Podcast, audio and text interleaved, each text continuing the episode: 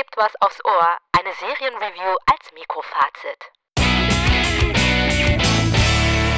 Worum geht's denn in The Idol? In The Idol geht es um eine Popsängerin, die am Anfang ihrer Karriere steht, die ihren Weg in die Entertainment-Industrie in Los Angeles finden muss. Dort beginnt sie zeitgleich eine Affäre mit einem Nachtclubbesitzer, der ihr helfen will. Doch was sie nicht weiß, dass er der Anführer eines Kults, eines Clans, Kultclans ist. Du hast ja bereits eine Review geschrieben und zum allerersten Mal in deiner Serienkritik-Laufbahn oder Filmkritik-Laufbahn 0 von 10 Punkten gegeben. Warum hast du diese Punktzahl vergeben? Naja, weil da, an dem Ding gibt es nichts, was auch nur ansatzweise gut ist. Also viel mit viel Wohlwollen könnte man vielleicht noch über den Soundtrack reden, ja. Aber das ist so schlecht geschrieben. Es ist schlecht gespielt. Du hast Sexszenen, die darüber hinwegtäuschen sollen, dass es keine gute Geschichte ist. Du hast keine Charaktere, die interessant sind. Es wirkt wie so ein langweiliger Pornofilm, weil das so eine schlechte Qualität ist. Und so ist die Serie. Sie, sie äh, schreibt die ganze Zeit, wie toll sie ist und wie laut sie ist. Und es ist so eine glamouröse Szene. Und aber dann wenn man dahinter guckt, ist nichts da. Nichts da. Und es ist eigentlich nur eklig, finde ich. Keine Ahnung. Es gibt ja immer so ein paar Aspekte, die man finden kann, die, die man dann gutheißen kann. Aber das ist zu absurd und es ist einfach schlecht. Da ist alles schlecht.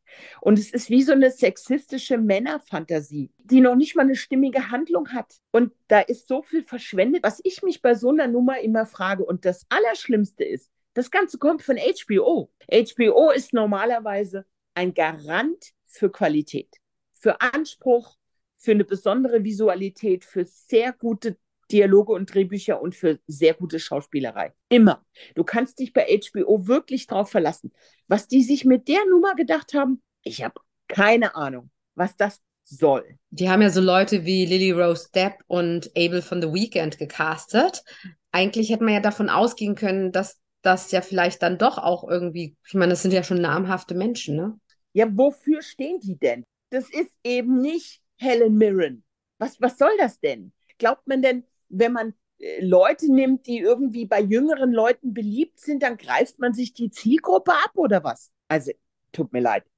Habe ich überhaupt keine. Die schlechteste Serie des Jahres und keine Ahnung, eine der schlechtesten, die ich je gesehen habe. Ich meine, wie gesagt, ich habe noch nie 0 von 10 vergeben. Du hättest ja, das Potenzial hätte man ja gehabt, eine Geschichte, eine starke Geschichte über, sagen wir mal, ausgebeutete Popstars zu erzählen. Das wäre ja angebracht gewesen. Vor dem Hintergrund der Geschichte von Britney Spears in dieser Welt verankern können. Man hätte satirisch beleuchten können in dieser Welt den Sex, die Gewalt und den Missbrauch. Aber diese Lily Rose Depp bemüht sich ja und es gibt auch tatsächlich Stellen, wo sie trotz des schlechten Drehbuchs das irgendwie hinkriegt. Aber es ist irgendwie alles, es wirkt total überzogen, noch nicht mal überzeichnet wie in einem Comic. Aber es wirkt so, wir zeigen euch jetzt mit volle Lotte, wie dieses Leben ist. Und dabei ist die Geschichte denen eigentlich völlig egal. Und es geht eigentlich nur darum, dass das Sex ständig passiert und dass der kinky sein muss. Was soll das? Will man jetzt Leute abgreifen, die Fifty Shades of Grey gut finden oder was? Also, tut mir leid. Wie ist das denn von der Machart? Gibt es denn irgendwie, dass man sagt, das ist eine besondere Visualität? dass die hervorsticht. Finde ich auch nicht. Also ich glaube, mein Hauptproblem, was ich dabei habe, dass das die Art, wie die Geschichte erzählt wird. Die Männer sind zu stark im Fokus. Das ist ja nachvollziehbar, weil die Musikindustrie ist ein Patriarchat. Die wird immer noch geführt nach Gutsherrenart. Ist ja einer der Gründe, warum ich in dieser Branche mal gearbeitet und aufgehört habe, war genau dieses Problem. Aber wenn dann die Figuren in dieser Geschichte keine keine echten Persönlichkeiten sind. Und die Konflikte werden angedeutet, aber es hat halt überhaupt keine Substanz, das Ganze. Der Fakt ist, dass die Idol mit einer weiblichen Regisseurin in die Produktion ging und sich mehr auf die weibliche Sicht fokussieren wollte. Und es gibt das Gerücht, dass der Typ von The Weeknd es nicht wollte. Und zwar hat das Rolling Stone Magazin dazu einen Artikel gehabt, dass er selbst die Regisseurin gefeuert hat und dann den Euphoria-Regisseur Sam Levinson eingestellt hat. Und die beiden dann gemeinsam so eine Art männliche Gewaltfantasie geschaffen haben. Das ist die Theorie. Und das passt eigentlich zu dem, wie diese Serie ist finde ich. Aber du sprichst gerade Euphoria an, eine großartige Serie im Vergleich. Was ist da schiefgelaufen? Ich weiß ja nicht, wie viel Einfluss dieser The Weekend-Typ genommen hat. So eine Geschichte aus der Sicht einer Frau zu erzählen, das hätte Sinn gemacht, finde ich. Ich weiß nicht, wie viel, wie viel Einfluss der genommen hat auf diese ganze Sache. Für mich klingt das nicht gut, wenn so jemand jetzt kein ausgewiesener Drehbuchautor ist dann so viel Macht bekommt, dass er einen Regisseur feuern kann.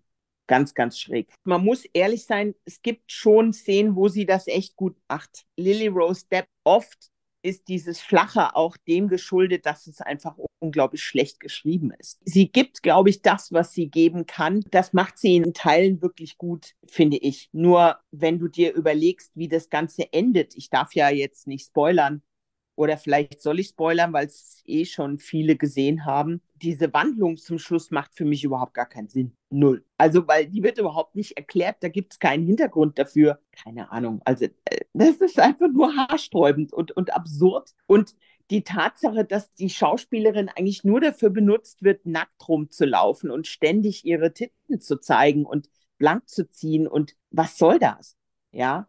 Und am Ende ist ein Mann das Opfer also für mich ist es, ist es auch ein Schlag ins Gesicht aller Überlebenden von sexueller Gewalt. Keine Ahnung. Ich, ich kann nicht verstehen, dass HBO das Ding abgesegnet hat. Wirklich nicht. Also keine Ahnung, warum die so eine Nummer absegnen. Gibt es denn irgendetwas, wo du sagst, hey, Machart, Visualität, irgendetwas doch lohnt sich oder gar nichts? Nee. Nein, ich finde da überhaupt nichts gut dran. Nichts. Das Ding ist von vorne bis hinten für den Arsch. Und es ist noch nicht mal unter dem Gesichtspunkt, ich gucke mir LA an, interessant. So viel siehst du davon ja nun auch nicht. Also, nee. Nee. Nein, spart's euch. Keine Ahnung. Noch nicht mal die 50 Shades of Grey Leute werden das mögen, glaube ich. Das ist ja eigentlich auch nicht wirklich intelligent, ja. Aber da ist einfach, nee, das ist keine Ahnung. Ich habe schon so viele Serien gesehen, aber das ist wirklich, das geht nicht. Und es ist wirklich so. Stell dir nur vor, dieses Bild, du gehst in eine Drogerie und siehst ein Parfum da stehen, was von außen wirklich glitzert und ganz bombastisch ist. Und dann machst du es auf und machst es drauf und es ist eklig. Es stinkt zum Schluss, weil es billig ist. Und genauso wirkt das für mich. Und eine Chance haben sie einfach vertan. Sie haben diese Chance vertan, zu diesem Thema was, was anderes zu erzählen. Haben sie nicht gemacht. Ja, es ist natürlich, wie gesagt, äh, das erste Mal in, glaube ich, seit über 13 Jahren, dass du wirklich null Punkte vergibst. Ne? Das machst du ja. ja jetzt auch nicht aus nichts. Ja, weil es ist einfach so ärgerlich, weil man mit dem Thema schon, das habe ich ja vorhin schon gesagt, wirklich was anfangen kann. Das ist schon ein interessantes Thema. Und die Musikbranche ist ja neben der Filmbranche und der Sportbranche sind es die drei Branchen, wo am meisten sexuelle Gewalt so unterschwellig passiert. Harvey Weinstein und die Filmbranche ist ja nur, ist ja nur ein Teil, aber in der Musikbranche ist das genauso vertreten. Guck dir doch mal an, wie viele weibliche Führungspersonen es in der weltweiten Musikbranche gibt. Als ich den Job damals gemacht habe als Director, gab es in Deutschland außer mir zwei weitere Frauen, die einen Director-Posten hatten. Mehr nicht. Guck dich doch mal um, wie viele Frauen in der Musikbranche als Präsidenten von Plattenfirmen arbeiten. Und es ist ein ganz klar, klassisch männergeführtes Business, in dem Männer das Sagen haben. Und das hätte man auf jeden Fall nehmen können. Zusätzlich zur Story sexuelle Gewalt einer jungen, aufstrebenden Künstlerin. Was muss sie tun, damit sie in diesem Business Erfolg hat? Wie gesagt, Britney Spears wäre da eine wunderbare Vorlage gewesen. Da wäre schon wirklich Substanz drin gewesen. Wenn sie es denn mit Substanz behandelt hätten, haben sie aber nicht.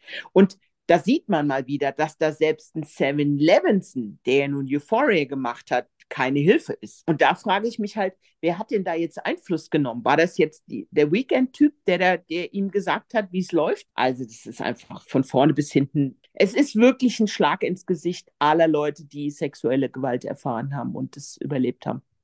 Wirklich. Gut, ja, äh, die Punktzahl wissen wir ja schon.